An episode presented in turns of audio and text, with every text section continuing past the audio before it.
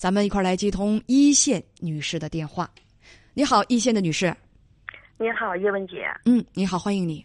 嗯，我想说说我和我老公之间的事儿。嗯嗯，我是零七年的时候认识他，到现在已经十多年了。我家姑娘现在十岁，完就是每天晚上，嗯，我就是上半夜陪姑娘睡，下半夜陪老公睡，这样反反复复。就是我姑娘现在离不开我，我现在想问你，现在该怎么办？啊，这个你们结婚今年是多？结婚是多少年了？我我是零七年认识他的，一零年领的证。嗯，到现在结婚是十二年。对，呃，孩子是十岁了。他是个女儿还是儿子？女儿。女儿啊，说婚前处了三年，感情很好，婚后也很幸福。对，孩子出生之后，你们在一个屋子里，女儿有一个小床，你跟丈夫一个床。对，嗯，现在是分屋吗？现在是分屋了，现在分不开了。我他天天找我睡啊，到天他就找我睡，我老公也找我睡，两头睡，我两头两头跑，就上半夜吧是我姑娘，下半夜是我老公，但我整个人我要崩溃了。我姑娘每天要上学，要起早。呃，对对，稍稍稍稍等等一下，女士别着急啊。嗯。那么，跟现在是跟女儿。头半夜在一个房间，后半夜跟丈夫一个房间。对，因为我每天晚上都很累，我要睡着，我老公上这屋叫我，叫我，我就一叫我就心脏受不了，你知道吗？完我就还上我老公那屋睡，完我我姑娘看我没在跟，她就找我。孩子，呃，我知道，我知道，孩子叫很轻吗？对他叫轻。他叫轻，那如果那你你是什么时候琢磨着要让他自己睡一个房间的？就有没有这样尝试？我尝试了，尝试了后。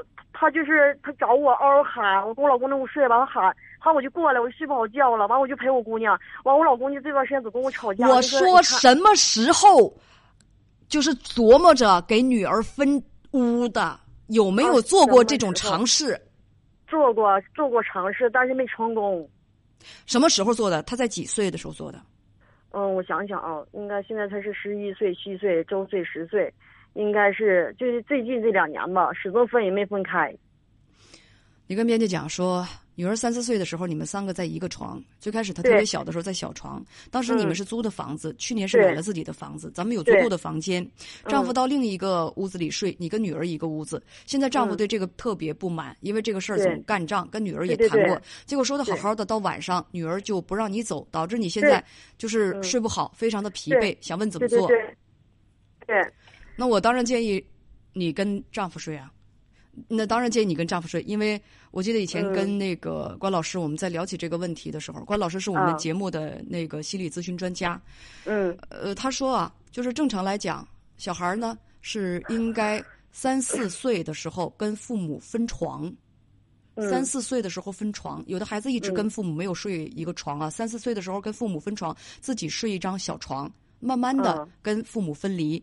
那么，在孩子六岁的时候，争取让孩子自己睡一个房间。嗯。那么，呃，很多的父母吧，这一点做的都不好。在孩子呢很小的时候，搂着孩子睡。我们说搂着孩子睡啊。我从来不搂他睡，就是他睡他的，我睡我的。只要我在他旁边，他就睡实诚。您能听我把话说完吗？嗯。别抢，别急。嗯嗯嗯。哎，我下一句我想说什么来着？哎呀，天啊！我都接不上了，这你你你，不好意思，你你还笑你还笑啊？六岁六岁的时候要分床，分床是一个，我记得关老师讲过，分床是一个对有些孩子很简单的过程，分床是一个比较难的过程，有的孩子来说分床比较难的过程，所以孩子最开始跟他分床之前，就好多的老师、幼教专家也都说过，在睡觉之前，父母要去陪伴。最开始的时候，父母怎么陪伴？可以给孩子讲睡前故事，嗯，可以跟孩子一起啊，坐在孩子的床头，跟孩子一起听一下优美的音乐啊，让孩加就是加速孩子的就是入睡。还可以呢，把那个灯调的特别特别的暗，因为有的孩子说，如果爸爸妈妈走了就害怕呀，不要关灯啊。我家这灯开灯，你能不打断我吗？嗯，好的，姐，你说我听着。这是第几次了？不好意思，你不好意思几次了？我真的生气了。哦，我不说了，你你说吧，我听着。就就就这么这个这个谈话方法能不干仗吗？你这这你，而且你打断我打断的吧，有必要也好，有必要我就没我就没什么可说的了。你打断我根本就没有必要啊。嗯。你就是这个习惯吧。别乐了，我真的，我刚才说到哪儿了？我我又忘了。你说那灯台灯的事儿，开灯。那台灯怎么了？你说开个小灯，有的孩子那个害怕黑吗？我说把灯调到特别暗，但是还能够看到东西啊，看到东西。那么父母呢，可以等孩子，可以拍抚他，可以给他唱唱低低的那个放点音乐，或者唱一首摇篮曲。嗯嗯，等到他睡着之后，那么可以把灯关掉，就。回到自己的房间里去睡，那么，那么孩子可能是有时候半夜醒来叫一声，呃，父母可以在自己的房间里头去应一声，哎，在这儿呢，睡吧，睡吧，那让他继续睡，慢慢的孩子就习惯了。就很多的家长分床的时候开始比较艰难，那个有的时候睡到就是跟丈夫睡到半夜，不然就孩子拎着自己的小枕头去就跑过来了，跑到跑到那个。大床上挤到父母中间去了，不管父母在做什么，挤到父母中间去。还有的孩子是半夜突然就就杵在门口，然后父母醒了一瞅，吓一跳，孩子在那站着。我就那样，我就是那样，他搁那站着，我害怕。又来了，你就不能等我把话说完吗？关键是姐，你一说了，我就想起我自己了，你知道吗？想起我自己，你可以保想起你自己，你可以保持沉默吗？你为什么要打断我？我在找着那个话头，好难啊！我今天本来就非常非常的头痛。嗯，我快忍不了你了，我快忍不了你了。